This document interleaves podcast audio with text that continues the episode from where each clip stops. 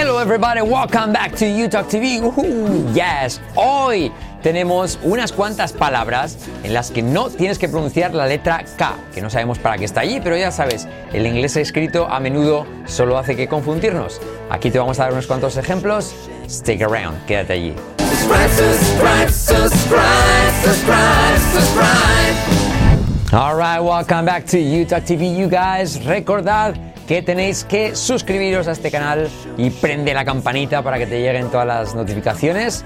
Y otra cosa más, abajo, primer comentario destacado y en la descripción del vídeo tienes acceso a nuestra clase, nuestra conferencia, nuestra presentación de casi 90 minutos donde te enseñamos todos los detalles de nuestro curso, del tema, de nuestro programa UTalk TV Plus con un montón de ejemplos. Es una clase práctica, gratuita y uh, que te recomendamos que te apuntes. Abajo, solo te pedimos tu email y tu nombre. Bien, vamos a arrancar. Let's get started con estas palabras que uh, tienes que evitar pronunciar la letra K. Está ahí por escrito, pero solo está para despistar. El inglés escrito solo está para confundir. De hecho, te recomendamos que siempre hables o escuches o pronuncies una palabra o una frase muchas veces antes, por lo menos cinco veces, el ratio 5 a 1, antes de leerla una vez. Eh, escuchar, hablar cinco veces antes de leer una, porque el escrito a menudo nos confunde. Y prueba de ello, estas palabras, la primera de ellas, rodilla, que tiene, se escribe con K, pero fíjate que se dice ni, ni, ni te menees, ni. Está escrito con E y ¿cómo se pronuncia? I. El mundo al revés, si estuviera con I sería E. Así es imposible que aprendamos. Es, es, es un jaleo este idioma escrito, este inglés escrito. Por lo tanto, rodilla, ni. Vamos con la frase de ejemplo. Tuvo una lesión de rodilla durante años. Tuvo una lesión de rodilla durante años.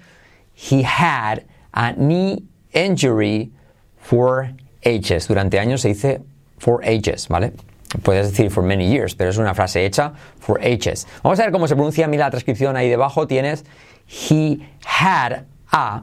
Eh, saltamos la H y hacemos la R, eh, la D como R suave, por lo tanto sí queda hiara, hiara, como aro pero con A, hiara ni injury, letra clave eh, GJ, injury, letra clave R, he had an injury, fíjate como la R siempre te consigo una U, injury, injury for H's, se diría la R tal cual, ¿vale? For, como sister, paper, for, número 4, for ages. Alright, so he had a knee injury for ages. Repite conmigo. He had a knee injury for ages. He had a knee, he had a, he had a, he had a knee injury for ages. Yes, he had a knee injury for ages. You got it? Alright, siguiente palabra que no tenemos que pronunciarla acá, un clásico saber, conocer. No, no. No. Lo mismo que no, no, no, no. Yes. Como la canción, You gotta make me go to rehab. And I said, no, no, no. You gotta make me go to rehab. Algo así era, ¿no? Bueno, anyways. So, no. Uh, no sé qué pensar. Frase de ejemplo. So, um, no sé qué pensar. I don't know what to think. Pero al hacerlo unido, fíjate que queda I don't, se convierte de como R suave. I don't know. Y luego what to think. What to think. I don't know what to think, que también puedes decir así, I don't know what to think. I don't know what to think.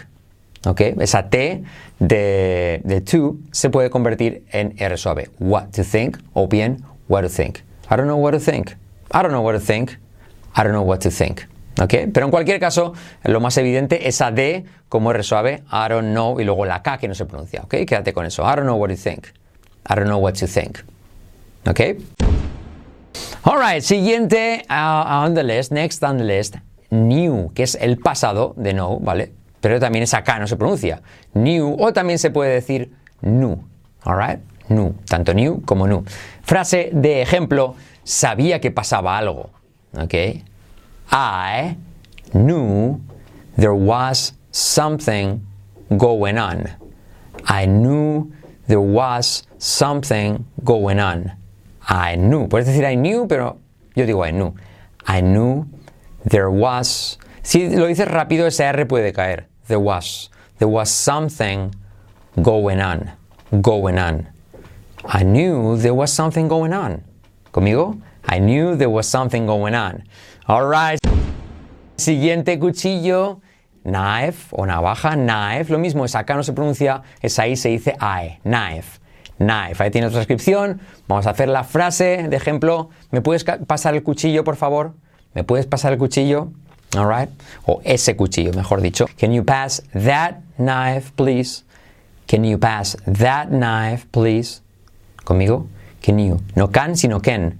Can you pass that knife? Can you pass that knife, please? Alright, you got it.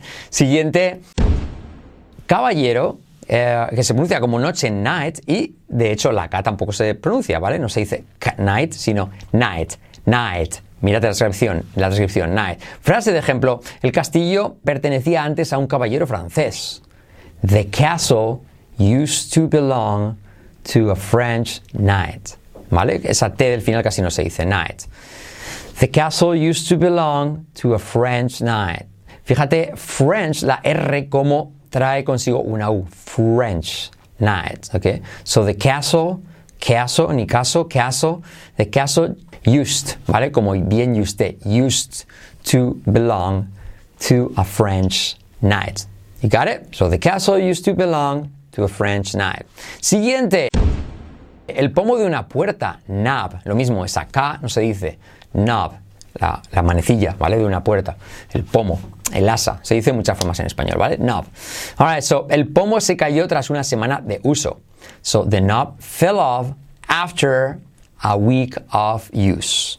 So the knob fell off after a week of, of use. A week of use. Alright? Otra que tenemos es knock.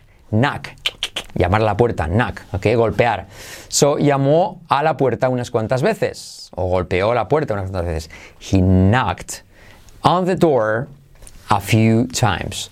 He knocked on the door. Fíjate cómo se une. He knocked on the door. He knocked on the door a few times. Alright? No times, sino times. Siguiente, tejer. Eh, igualmente no se dice knit, sino net. La I como una E y la K no se dice. Net. Net. Le gustaba tejer cuando estaba estresada. She liked to knit when she felt stressed. She liked to knit when she felt stressed.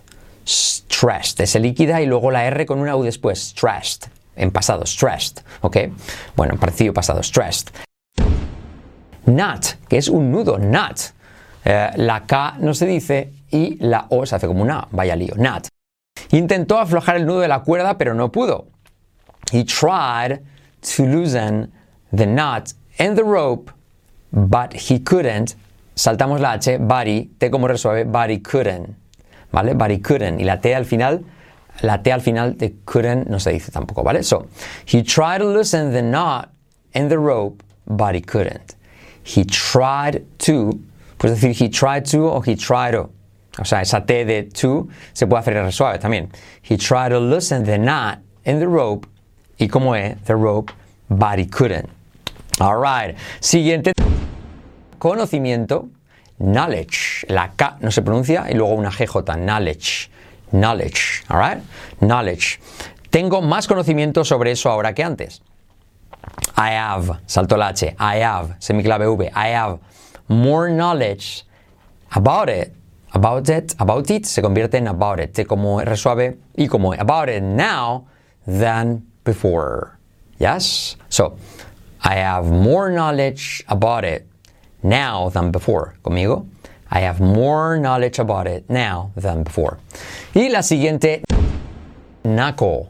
Naco, que es nudillo, naco, ¿vale? Naco. La K no se pronuncia y la L semiclave casi al final tampoco se pronuncia, ¿vale? Naco. Naco. Frase, golpeó el saco tan fuerte que se rompió los nudillos. He punched the bag so hard that he split his knuckles, ¿vale? Fíjate que digo that he, salto el H, that he split his, salto el H y como E, that he split his knuckles, ¿vale? So, uh, he punched, pasado, he punched the bag so hard that he split his knuckles. That split, that he, salto la H, y la T de that se convierte en suave. Mira la transcripción de abajo, ¿vale? That he. That, that he se convierte en that he split his. Y la T de split se convierte en R también. Fíjate la descripción. Split his knuckles. La H de his también saltamos y como E, split, split his knuckles se convierte en split his knuckles. Split his knuckles. He punched the bag so hard that he split his knuckles. That is split his knuckles. Ok, curioso cómo cambia la pronunciación de unir todo y hacer como lo hacen ellos de manera real.